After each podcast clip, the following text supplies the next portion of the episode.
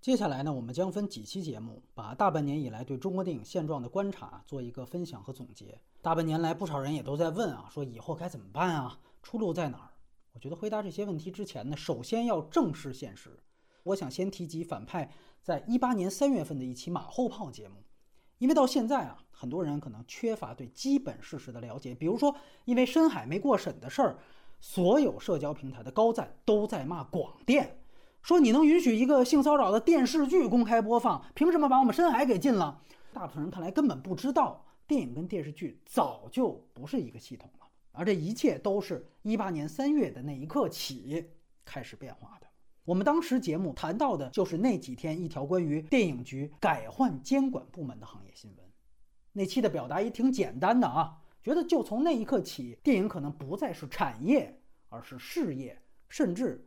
是宣传工具了。一八年三月，正是事态发展到今天这个地步的一个重要原点。那一个月一定是影史上，甚至是历史上的断代点。不仅仅行业监管部门在三月更换了，在外部三零幺调查报告也是在那个月公布的，它开启了旷日持久的中美脱钩。可在当时啊，这就是一条快讯啊，一份文档。都是没人注意的小事儿，而我们今天这一系列节目也是从小事儿讲起。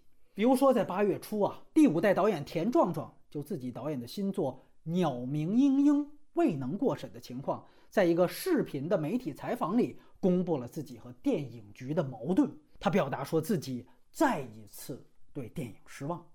那具体他的原话和视频链接啊，我也放在下面的文字板块，所以这儿就简述一下他的话。这壮爷提到，我这《鸟鸣莺莺》拍完两年了啊，送到电影局没有任何审查意见，再一次对电影失望。之所以壮爷说再一次，是对应他在采访当中提到，他早年拍《盗马贼》那样一个藏族题材影片的时候，跟电影局就有过的一次矛盾。他甚至直接点了是跟电影局的一处处长交锋的过程。对方让他删掉一个天葬台的段落，他直接就说：“你们电影局就是天葬台。”所以到了《鸟鸣莺莺》没过审，才有了再一次失望。整个这个采访不寻常的地方，也是在于壮爷呀，他把自己跟审查机构贯穿职业生涯的矛盾做了一个整体的回顾和总结。当他提到再一次失望的时候，我们都知道他只是没加一个“局”字而已。对电影局失望啊，这个事儿呢，当时就有一定反响，而且大部分人都表达了对壮爷的同情和支持，甚至也有说壮爷真敢说啊。那我们今天再谈这件事情，重点就在于这个真敢说，因为他敢把和电影局的矛盾公开化，就很可能表明田壮壮知道自己这个文革题材的电影彻底上不了。我们都知道，中国的审查制度，甚至是整个社会的规则，就没有说有个先例，是一个人通过站出来把自己和监管部门的矛盾公开化，然后以此倒逼监管部门，最后果然部门站出来认错，然后顺利放行的。这么多年，从没有过。你包括这个采访刚被贴出来的时候啊，也有自媒体总结了这两年所有的所谓禁片的片单。其实一九年的时候也有好多电影遭遇了所谓技术原因嘛。当时马后炮也整理过这么一个片单，包括了什么《少年的你》啊、《八百》呀、《一秒钟》啊。一九年的时候这几个片子虽然都删了很多，但是好歹都上了。但你复盘会发现，那几个电影从所谓技术原因撤档到他们后来恢复上映这之间。他们的主创从来没有任何人站出来谈过审查，所以很荒谬的一件事就在这儿，在中国啊，就是你如果没这么敢说，证明你反而还有戏。十一档，这不是也刚刚撤了一个叫什么《长空之王》？你看那个电影，他撤档的理由总结完了，还是原来什么技术原因那一套，就这种他说出来谁都不相信的理由，反而能证明他后面还可能再上映。但是如果都把矛盾公开化到这个地步了，他可能更像的是当年天注定那个情况。你记得贾樟柯去戛纳的时候，那个时候他肯定还觉得我这个片子是能上映的，所以他在戛纳还一直说啊，我们没有什么审查的问题，他信心满满，他也不会说一些什么出格的话，包括曝光什么。但是等到他后来开始公布自己跟当时广电领导的一些矛盾，甚至很多话都被那个巴西人拍的纪录片《分晓晓贾樟柯》收录进去的时候，你就知道导演本人明白，天注定是彻底上不了了。只是天注定还能从所谓资源的渠道看到，而这个鸟鸣莺可能连资源都没有。当然，很多人可能也会说到深海，我觉得可能它情况是介于长风之王和鸟鸣莺莺这之间。深海除了说表达难过发了那么一条微博，他其实评论区又补了一条，作者就是动力啊，如何如何？你看他挺正能量的，对吧？从这个角度来说，我觉得两个事儿还不是一个性质。包括你回到鸟鸣莺壮爷，他在那个采访里面也提到了一句话：对电影来说，我已经杀青了。其实就是说他打算退休了。不是到了万念俱灰的地步，田壮壮不会这么讲。尤其他跟什么陈凯歌、张艺谋啊，都是一代的老导演。论跟审查部门的交锋经验来说，他不存在说什么意气用事或者判断失误，他这方面经验只会比后来的导演多啊。你说像出现当年徐浩峰那种情况，我觉得根本不存在。包括你就现在回头看《刀背藏针》的都多少年了，不仅那个电影没有上映。他这几年拍的所有新片，现在全部都没有任何上映消息啊。如果说这件事情和一九年有一个趋势的对比，像八百一秒钟、少年的你跟他们相比，现在可能连幕后沟通这个活动的空间可能都没有了。你要说壮爷他这么多年在电影的体系内，论资源、论人脉，不可能比年轻导演要少。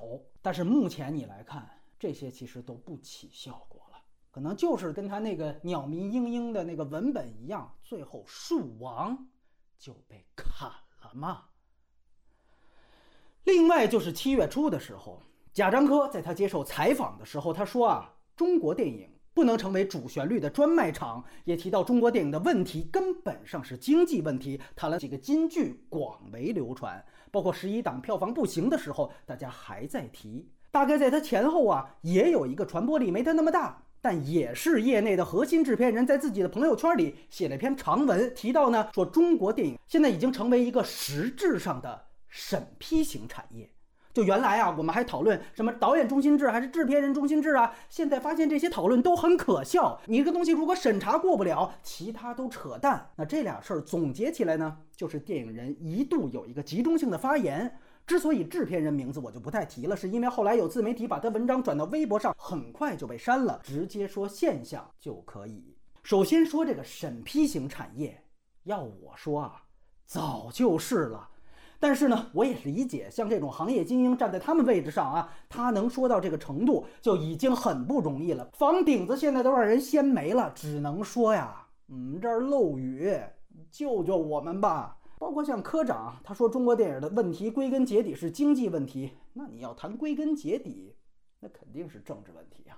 但是再怎么说啊，聊胜于无，因为他们肯定都已经发现了这个行业起了根本性的变化。所以今天，如果我们把这层窗户纸捅破的话，我会觉得整个中国电影已经变成一个民企国制的状态，就是电影局。把早年管理国营制片厂的方法用到现在，以民企为主导的市场，大到上市公司，小到导演或明星工作室，把他们就当成原来各个地方各个门类的制片厂来用，用来干嘛？用来拍宣传性影片、主旋律影片。所以我说这叫民企国制。可能这两年在其他领域你经常听到的词儿是国进民退。那电影行业稍有不同，或者说国进民退，在电影行业的表现形式是民企国制。这里就必须要提到去年十一月由国家电影局官方发布的一个极为重要的纲领性文件——“十四五”中国电影发展规划，去年的国影发三号。首先，“十四五”的区间是二零二一到二零二五年，而这个文件最重要的是规定了这五年电影局要有重点影片的创作任务，每年会重点推出十部，一共五十部。文件明确了电影局会统筹规划重点影片的选题，完善重大题材的领导工作机制。这具体的文件我都放在文字栏，我这里只说摘要。和原来最大的不同在于，并不是民营企业自己投其所好恰爱国犯的概念了。说于东搞个红海，哎，吴京来个战狼，你说的那是以前，哎，那他妈是以前是自下而上的，但现在反过来自上而下。重点影片选题规划由电影局负责，那民营企业是干嘛的呢？里面写的也很清楚。鼓励民营企业参与重点影片的创作、生产和宣传发行，也就是选题由电影局来出，你呢负责的是拍摄和宣发，算是个外包团队。这里和原来最大的不同，首先是电影局的身份变了。广电时期的电影局，尤其民间认知啊，就是审查机构。广电时期是标准的事后审查，就你民企拍什么随便，想什么时候上随便。只是你得通过我的审查，对不对？甚至曾经他们往进步方向改革过，这我们原来提过啊。就除了个别题材拍摄前的剧本，你在地方备个案就可以拍了。我只把关事后审查，这个和都市报时代的媒体审查也异曲同工，不多展开啊，老黄历了。但是到今天，它已经由一个原来的事后审查部门变成了直接领导。拍摄电影的部门了，这是个角色的根本转变。原来监管部门相当于一个关爱，哪怕咱谈审查什么时松时紧啊，或者过审的数量或多或少，那都是个关爱的定义，一个海关的定义。说你看之前防疫严的时候，你哪怕什么手续齐全，那海关都劝返你，那是个时松时紧。但现在这个形容都不足够了，它现在更像一个城郭。把你整个围起来，哎，他是里边那黄四郎。尤其对于那些大导演和头部民企来说，你每年要干什么工作，你具体的劳动任务是什么，他都要摊派指定。我不光是判卷子的，我还是出卷子的。有人说你提到这类官话式的文件啊，那是不是隔三差五就有啊？这咱不必当真吧。首先，真不是隔三差五。因为上一次出台这类纲领性文件还是十二年前的广电时期，叫《中国电影二零一一到二零二零年发展规划纲要》，当时的国办发九号。我也特地啊对比了一下，里面最大的不同就在于我刚才说的所有那些之前一版全都没有，尤其是在发展目标的对比上啊，当时的目标只是说。要壮大产业，具体在创作上的目标写的是把繁荣创作作为中心任务。这是之前十二年前的啊。那什么叫繁荣创作啊？就是鼓励大家多拍，哎，最多后边补上了一句三性统一就完了。一是没有什么每年十部，一共五十部这种明确的 KPI；二也没有提到电影局要什么统筹规划、全面领导重点电影这种条文。这些援引和文件还是那句话，我都列在下面，你们自己可以去对比。所以说，如果中国电影史有个断代点的话，上个电影阶段应该是零二年的二月到一八年的三月，那是所谓民营企业带领电影市场发展的一个阶段，而这个阶段在一八年三月制度上终结，当然实际延续了更长时间，直到去年的国影发三号文件出来，关爱变围城。只有认识到这个根本性转变啊！你看这两年电影行业的各种现象，包括贾樟柯和其他制片人说的话，才能看出背后所指。首先，你会看到现在业内几乎只要你能叫得出名字的导演啊，你认得得的，包括明星工作室、民企，所有人不是已经拍过，就是准备再拍主旋律电影了。哪怕像什么邓超、于白眉啊，那都不算什么多牛的创作者，对不对？但你反正拍过爆款，那你就得来一个那什么中国乒乓，那就是你的。更好的像什么宁浩的坏猴子，主旋律项目拍的就更多了。这还只是工作室范畴，更大的片方我就不一一列举了。具体的片目啊，你可以去查电影频道，也就是五毛眼里的六公主，它一个下辖的媒体，当时一篇叫《二零二一电影前瞻报道》，虽然它叫二零二一，但它列出了未来几年的重点影片，具体有哪些？里面他提到了当年就上映的什么《长津湖》啊，《一九二一》呀，还有到现在都还没定档的，比如《中国乒乓》《神州》《深海危机》等等。包括规划文件也写了，说重点影片的创作选题规划啊，适时动态调整充实，这什么意思？就像今年那个十一档的电影，是不是说因为俄乌战争新发生的什么撤侨争议，然后临时来了这么一部呢？这咱就不知道了，因为在六公主那个片单里就没有它。那可能有人问，为什么非得要选民企去拍这些主旋律呢？很简单，首先因为 电影局是个机构，那拍摄它肯定还是要找外包团队。像十七年时期呀，都是把这类生产任务下发给各个国营制片厂。但市场化之后，我们知道国营厂无论效率还是执行能力，都是典型的树高莫用。尤其通过广电时期那十几年啊，零二到一八，那几乎相当于一个超长的比武过程。无论制片厂主控的三个大业，还是一堆更没名气的什么五个一工程奖电影。在口碑票房上都远逊于曾经民企操盘的什么《两战狼两行动》，所以哪怕是今天电影局出卷子了，挑选外包团队的时候，那民企和商业片导演对电影局肯定是最优选择。这也是曾经争宠内卷的民企现在的一种求锤得锤吧。那有人问啊，如果说这民企或导演要拒绝呢？你这不是我想拍的题材，或者我现在就想先拍自己的创作，不可以吗？那这里啊，审查就会变成一把达摩克利斯之剑，变成对某个民企或导演职业生涯的控制手段。你拍自己的创作，不也得过审吗？我点将你不来，你觉得后来会发生什么呢？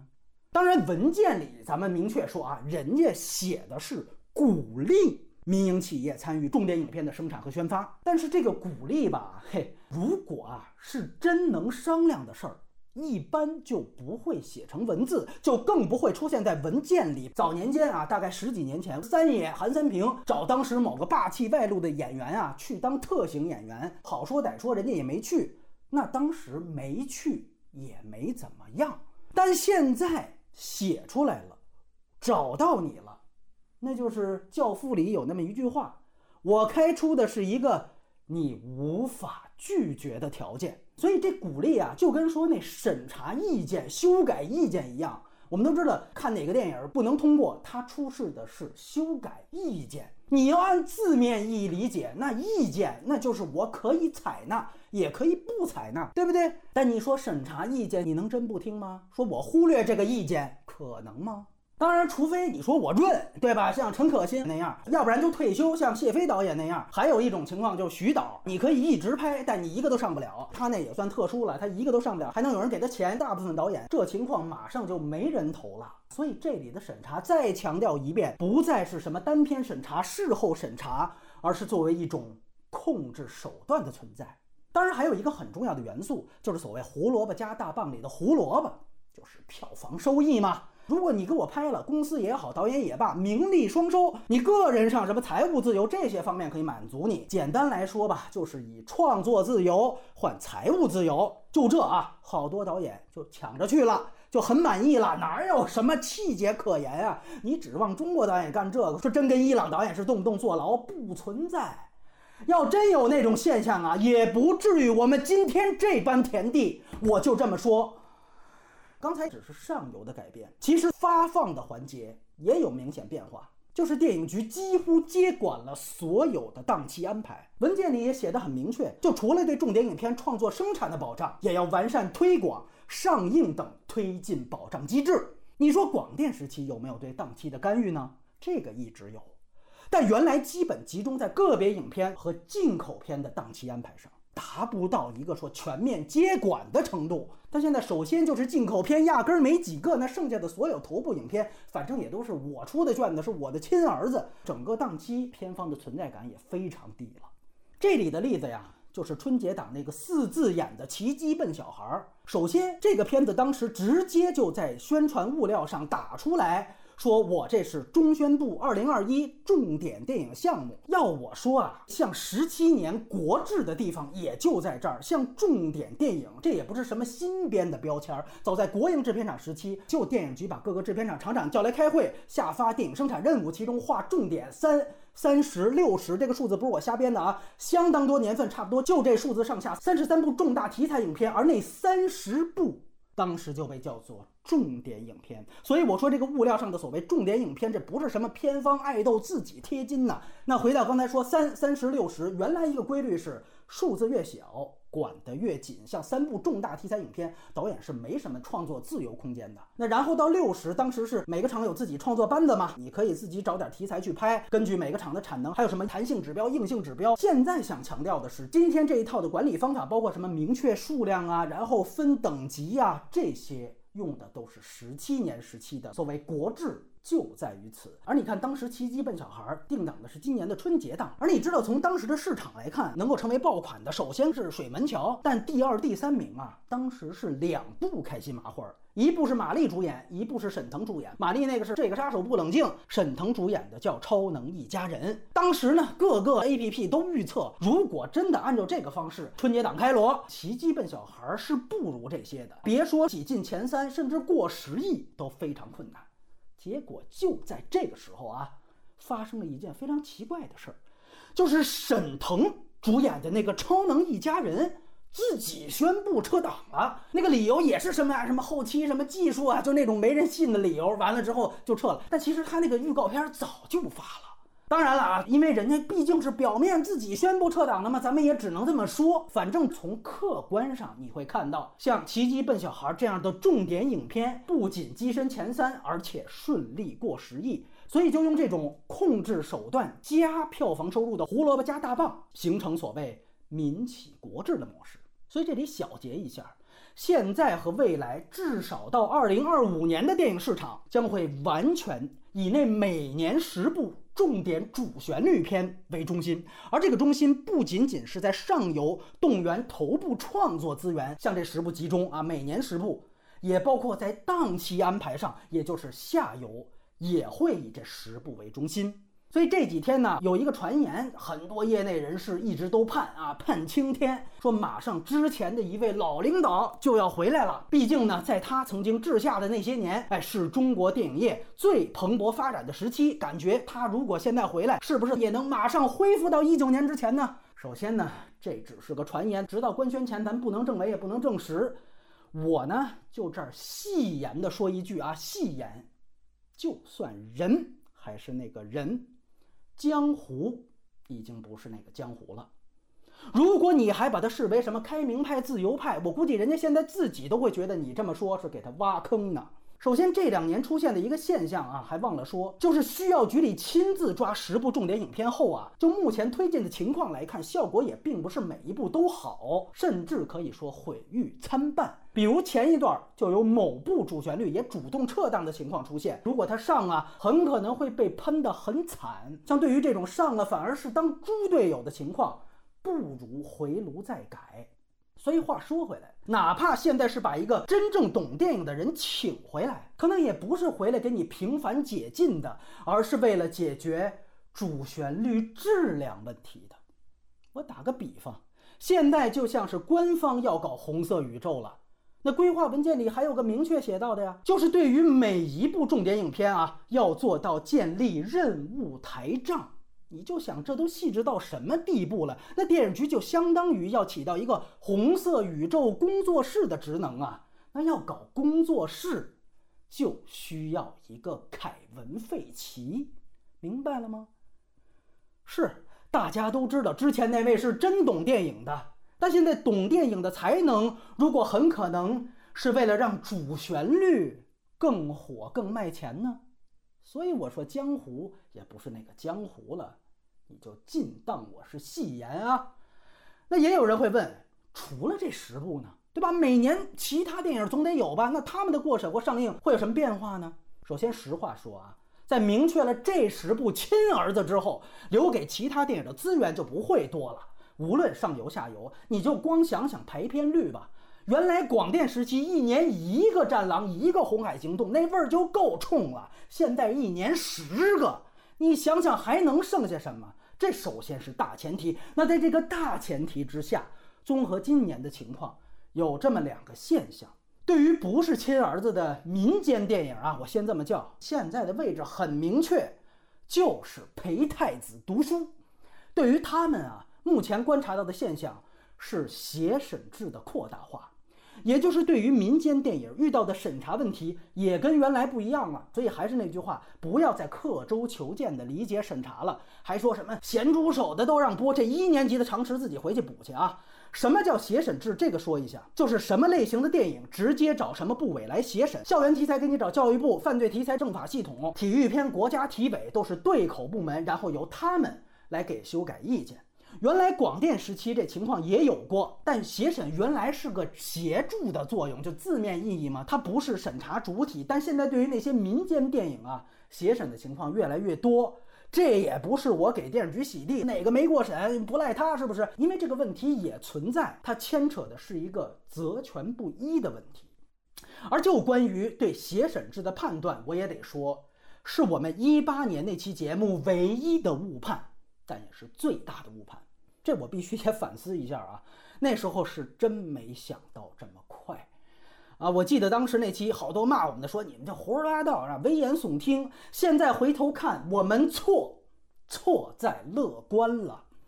本以为提级管理之后，主管部门能责权一致，因为刚才说广电时期也出过其他部委的协审意见影响上映的事儿，所以当时是盼着以后啊会彻底杜绝协审，没想到反而越来越多。这个直接带来什么问题呢？首先是审查的效率大大降低。我说的不是过审率啊，就是这个审查周期、审查时间。然后我们再说，如果审查的都是其他部委，那大家用常识判断一下，这个尺度会怎么样呢？肯定是更严嘛。首先，人家是不懂电影创作的，那很多原来啊，比如说出于类型考虑的夸张或者虚构表现，在人家那儿就是问题呀，对吧？你比如说，如果主管部门来审，尤其广电时期，可能出于繁荣国产电影的角度，包括原来写嘛，繁荣创作为中心，能吸引眼球的票房高嘛，哪怕夸张一点儿也得过且过了。但现在其他部委审，人家关心你票房高不高吗？你电影行业彻底完蛋了，跟我也没关系啊，又不是我管的领域。你别给我惹事儿，他就考虑这个，那你可想而知这个过审难度了。当然，实事求是说，尤其这一两个季度的情况，说最近都到了三周无新片的情况了，这个肯定是暂时的。好像也有人统计说，这是零二年二月市场化以来第一次出现这么长时间没有新片上映的。所以我说，一方面上个市场化的时代实际已经终结了，但另一方面我也得讲，这肯定不可能长久下去。尤其在原来那位去四川履新之后啊，相关部门是处在看守状态的。那看守状态总得有结束的一天。可从长远上来说啊，不会有什么质变，因为还是刚才说的，每年局里亲自抓的重点影片就有十部，这个工作量其实非常大。咱就看漫威，它作为一个现在全球最顶级的工作室，对不对？它一年饱和运作也做不到十部啊，你把剧算上都不够。所以这本质上是个资源分配的问题，档期上会优先人家，审查上其他方面也都一样。所以大部分情况都不牵扯说是不是导演拍了什么隐喻啊，他就上不了了，都轮不上这么壮烈的场景。就是我没空理你，你不重要。这是一点，第二点就是那些接了重点影片的，咱们说大导演啊，或者头部工作室，是不是他们在拍了主旋律影片之后，能跟上面有个资源置换呢？哎，这是个市场逻辑。就说我替你拍一个主旋律，你能不能允许我拍一个我自我表达的片子？过审上你能不能也网开一面？就目前这两年看啊，根本不存在。你就从这几个大导演张艺谋、陈凯歌、田壮壮开始说啊，这都是第五代导演，至少每个人手上压着一部没上映的吧？陈凯歌《尘埃里开花》也叫《少年时代》，对不对？你看他《长津湖》拍了一年多了，有任何进展吗？这个片其实早就搞过试映会了，根本上不了。张艺谋坚如磐石，当然这个听说是所有禁片里最可能上映的啊，但也已经补拍过很多次了。包括贾樟柯监制的《不止不休》，二零年就参加多伦多电影节，好多人线上都看完了。你看有消息吗？要说这里最唏嘘的呀，还是我们最早提到的鸟鸣莺莺的导演田壮壮壮爷。他采访里不是提到了吗？说我送审两年多，哎，你就注意这个时间点，两年多，你可以看看他这期间除了等审查，还做了啥事儿呢？一个一个电影的客串。而所有的客串啊，全是主旋律电影。一九年年底演了那个《我和我的祖国》，陈凯歌那段白昼流星，记不记得他演个村支书？今年年初刚才提到的《奇迹笨小孩》里边，他演传达室老大爷，包括刚刚撤档那《长空之王》，咱不知道他演什么，但他里边也有客串。而这几个电影全都是根红苗正的，刚才提到的重点影片项目。咱说他最早刚复出金马双提的那俩片子《张艾嘉相爱相亲》，他有角色发挥。但现在演的这几个主旋律片儿，哪个非缺他不可呢？还是说他就缺那俩子儿吗？说白了吧，就是等审查的时候，在局里争取个好态度啊。所以为什么我说壮爷最后是万念俱灰呢？这好多人现在老嘲说，你看那些小鲜肉，你演那么多主旋律，不该凉也得凉吗？我说小鲜肉其实那么干啊，早都麻木了。最让人唏嘘跟心疼的就是壮爷，这么一大把年纪了，这几个主旋律电影一个一个又一个的这么演，结果呢，鸟鸣莺莺呢，于事无补啊。所以好多人还说说有个什么大导演跟局里有个资源置换，你看壮爷这个情况，你就知道这哪是壮爷呀，这是壮丁啊。现在整个中国电影民企国治的这个状态，就是抓壮丁，就跟现在整个俄罗斯的社会一样，摊派到你头上，你就得去。包括你看今天我们提到的文件也好，原来产业史的行业介绍也罢，你看里面的用词都是什么？都是下达生产任务。包括原来十七年时期提到什么弹性指标、硬性指标、统购统销那种词儿，这都已经是真正工厂生产时候用的词儿了。这就证明他跟说电影到底是什么艺术还是电影是商业那种电影理解都已经没关系了。说你导演到底是艺术家呀还是娱乐家呀？你什么都不是，你就是一个齿轮，你就是一颗铆钉。现在你就得去车间给我干活去。所以当你提到说有没有利益置换空间的时候，你还停留在一个市场经济的逻辑里呢，哥们儿。我们今天直接换一套语境，是原来国营制片厂的语境，这更加匹配于当下。从历史上定位，正在经历这个时期，比较类似于苏联的勃列日涅夫的停滞时期。停滞时期有两个划分，一说是六四到八二，就是十八年；还有一说是六四到八五，是二十一年。你要公允的说啊，这博正前期呀，他那个人民生活水平是苏联巅峰。但是到中后期，它已经完全是一个明显的停滞状态。当然了，其他行业我不评价，但对于电影行业，影史里面讲的停滞时期，跟现在看是非常非常类似的。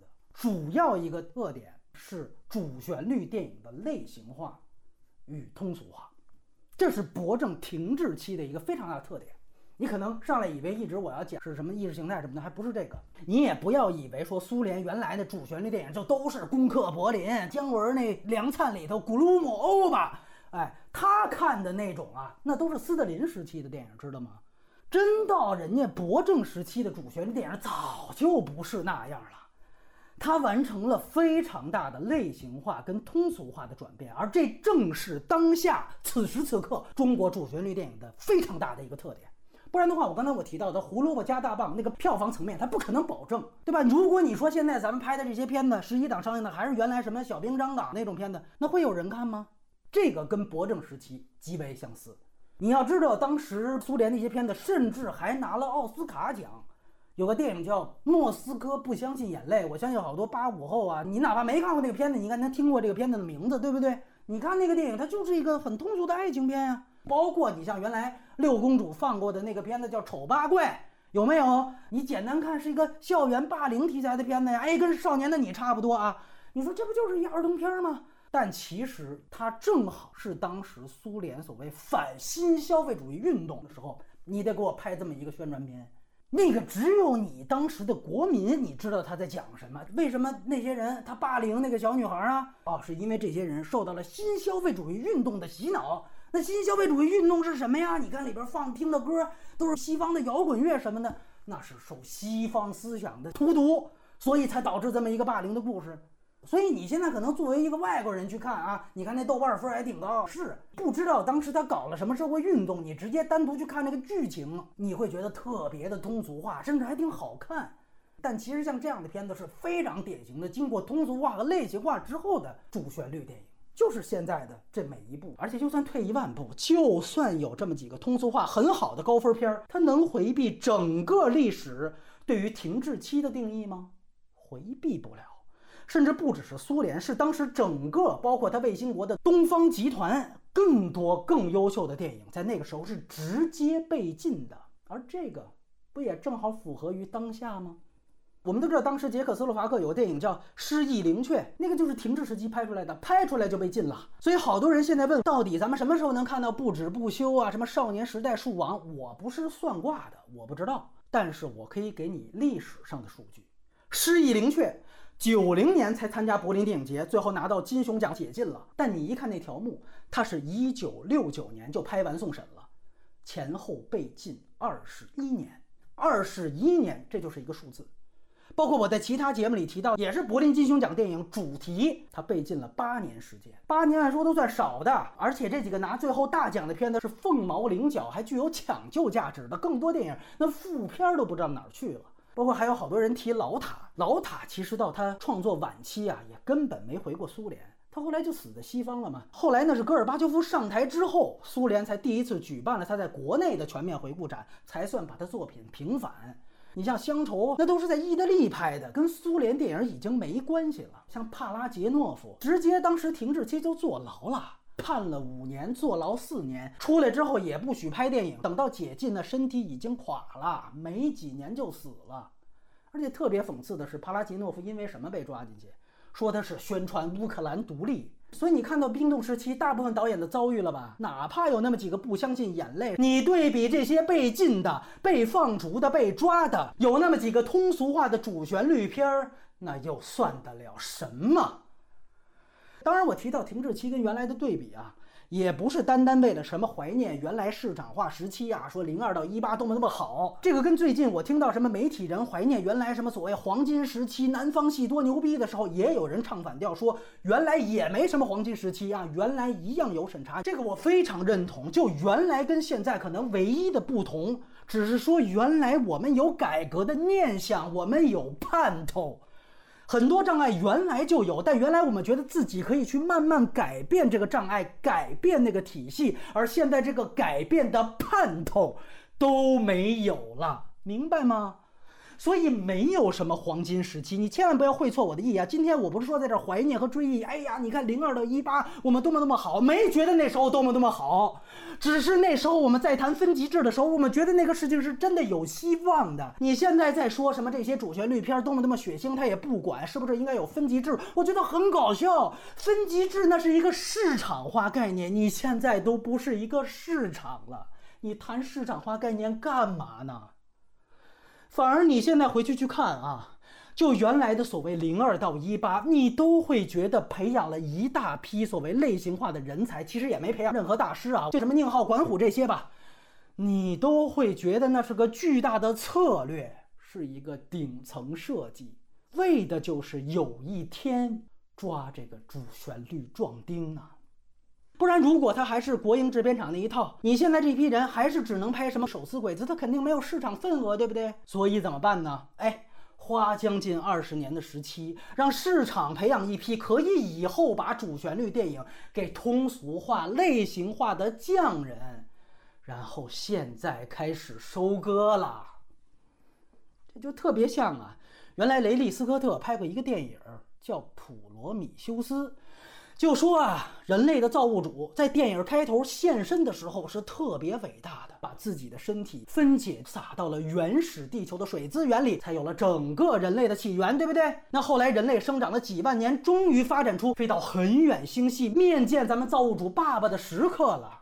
结果到了那儿才明白啊，人家当初现身播撒生命，根本不是什么伟大壮举。而是拿地球当实验器皿的，你人类只是一个肥料，是为了有一天播撒异形蛋进行杂交实验的。